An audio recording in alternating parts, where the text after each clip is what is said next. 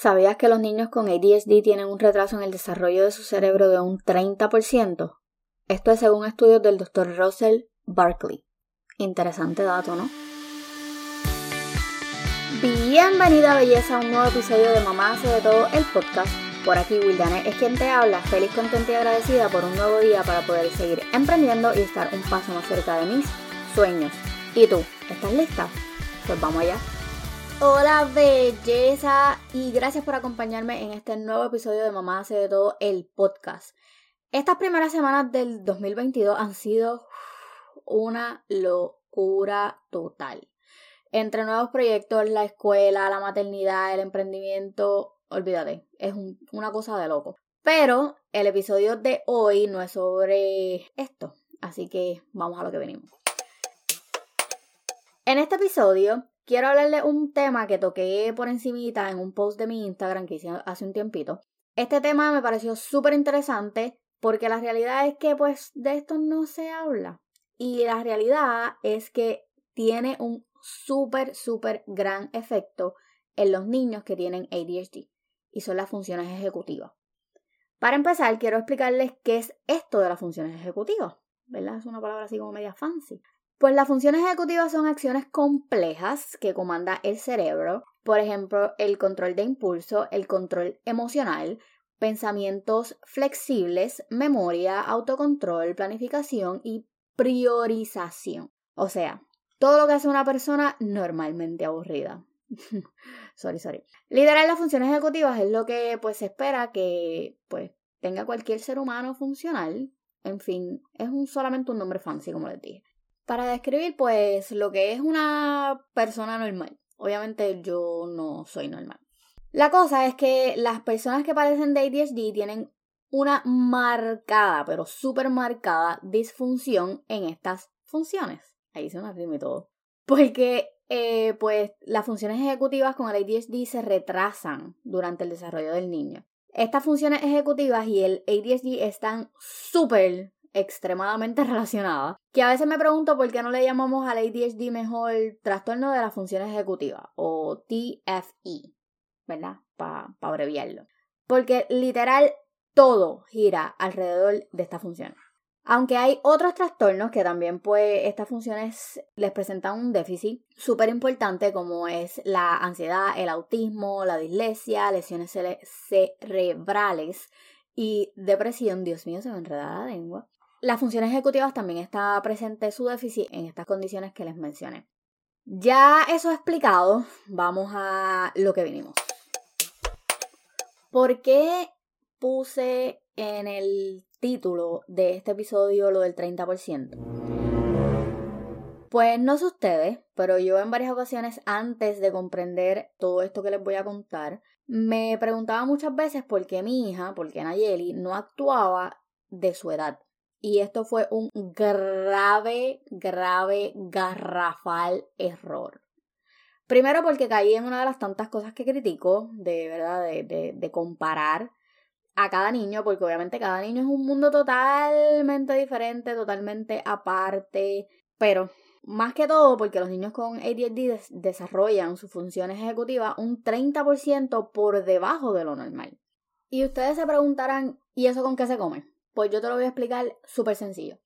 En el caso de mi hija, ella tiene nueve años biológicos, o sea, esa es su edad natural, pero por el ADHD ella tiene una brecha, un margen, una diferencia, como lo quieras decir, de aproximadamente tres años. O sea, sus funciones ejecutivas tienen una edad de seis años. Dime que no acabas de tener un aha moment. O sea, ahora te cuadra porque tu hijo se comporta de esa manera. Mm, yo sé que sí. Porque en el momento que yo leí esto y que lo entendí, que lo profundicé, que lo, lo analicé y seguí buscando información, fue cuando se me prendió la bombilla. Y entendí muchísimas cosas que yo le exigía a ella, porque tú tienes nueve años y tú puedes hacerla. No sabes lo mal que me sentí después de aprender todas estas cosas que ahora sé. Por eso es bien importante que nos eduquemos cuando nuestros hijos le diagnostican cualquier condición. La manera perfecta para tú entender cómo ellos actúan es educándonos. Referente, ¿verdad?, a eso que está afectando. Si aún no has comprendido las funciones ejecutivas, son como una orquesta y pues su director va a dirigir esta orquesta sobre lo que van a tocar y cómo lo van a tocar. Pero cuando tienes déficit de atención, el director de la orquesta literal está en la playa de vacaciones con una margarita en la mano, como me gustaría estar a mí en este momento. Ok, pero por esta razón, cada uno de los integrantes de la orquesta, o sea, el que toca la trompeta, el que toca el piano, los que saben de música, pues van a entender esto. Pues literal están tocando todos a la vez lo que les da la gana, como les da la gana, en el momento que les da la gana.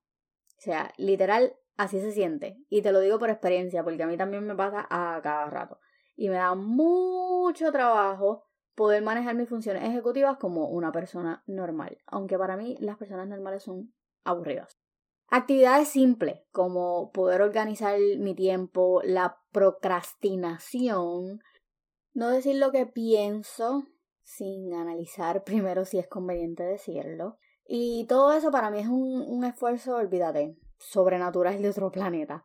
O sea, cosas que quizás a ti se te hacen súper fáciles hasta tener una conversación, una conversación fluida, sin brincar de tema en tema, para mí es súper difícil y para Nayeli mucho peor. Pero como todo el cerebro también se entrena y yo poco a poco estoy descubriendo que me funciona a mí y pues sobre todo que le funciona a Nayeli para poder minimizar los efectos del déficit de las funciones ejecutivas que tiene esto sobre el ADHD.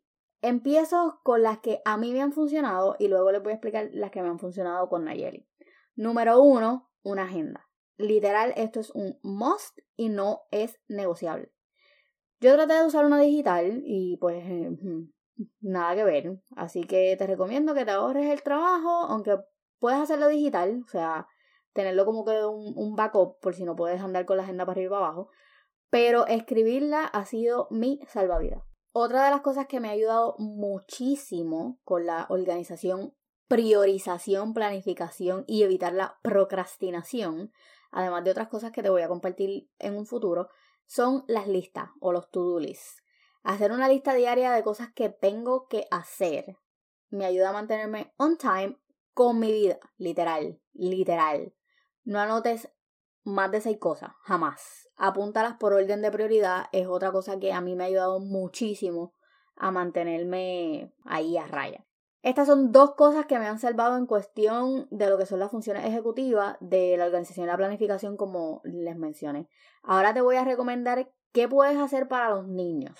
Y es súper sencillo. Una lista, pero de deberes. ¿Por qué lista de deberes? Estas listas los van a ayudar a hacer cosas tan simples como literal es saber qué van a hacer paso por paso cuando lleguen a su casa. Por ejemplo, llego a casa y pongo el bulto en el cuarto. Hago las tareas en la mesa, etc. Pero tienes que asegurarte de que sean súper, súper detalladas, súper específicas. ¿Por qué? Porque ellos necesitan, ¿sí? Con todas, imagínate que te estoy escribiendo la palabra necesitan con todas las letras mayúsculas. Saber exactamente lo que tienen que hacer, porque si no, literal van a andar en Disney. Bueno, creo que de verdad es como que les he soltado mucha información de cantazo, así que Busquen mucha más información sobre este tema, de verdad es un tema súper interesante, sobre todo si tienes niños que tengan déficit de atención, autismo, dislexia, si tú tienes alguna de estas o tienes ansiedad, depresión, de verdad que las funciones ejecutivas, literal, es lo que te hace mal funcionar como ser humano cuando tienes algunas de estas condiciones. Así que Busca información sobre ellas, comiencen a entrenar tu cerebro como si fuera un perrito, porque literal se puede hacer. Solo necesitas encontrar lo que te funciona. Yo voy a seguir compartiendo tu información a través de aquí de, de, episodios en el podcast, a través de mi Instagram, así que puedes ir también allá y seguirme, me consigues como mamá hace de todo. Pero es bien importante que te eduques. Yo voy a seguir trayendo contenidos como estos porque entiendo que es importante poder llevar un mensaje, poder educar a madres con niños que tienen déficit de atención y a nosotras también, que pues también hay unas cuantas por ahí que tenemos. Así que recuerda, como siempre te digo, bríndale una sonrisa a todo aquel que te pase por el lado amargado porque tú tienes el poder de cambiar para positivo el día de alguien.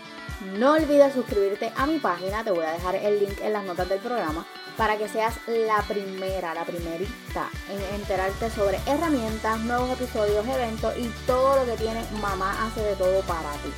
Espero que tengas un bendecido resto de día y nos escuchamos en la próxima.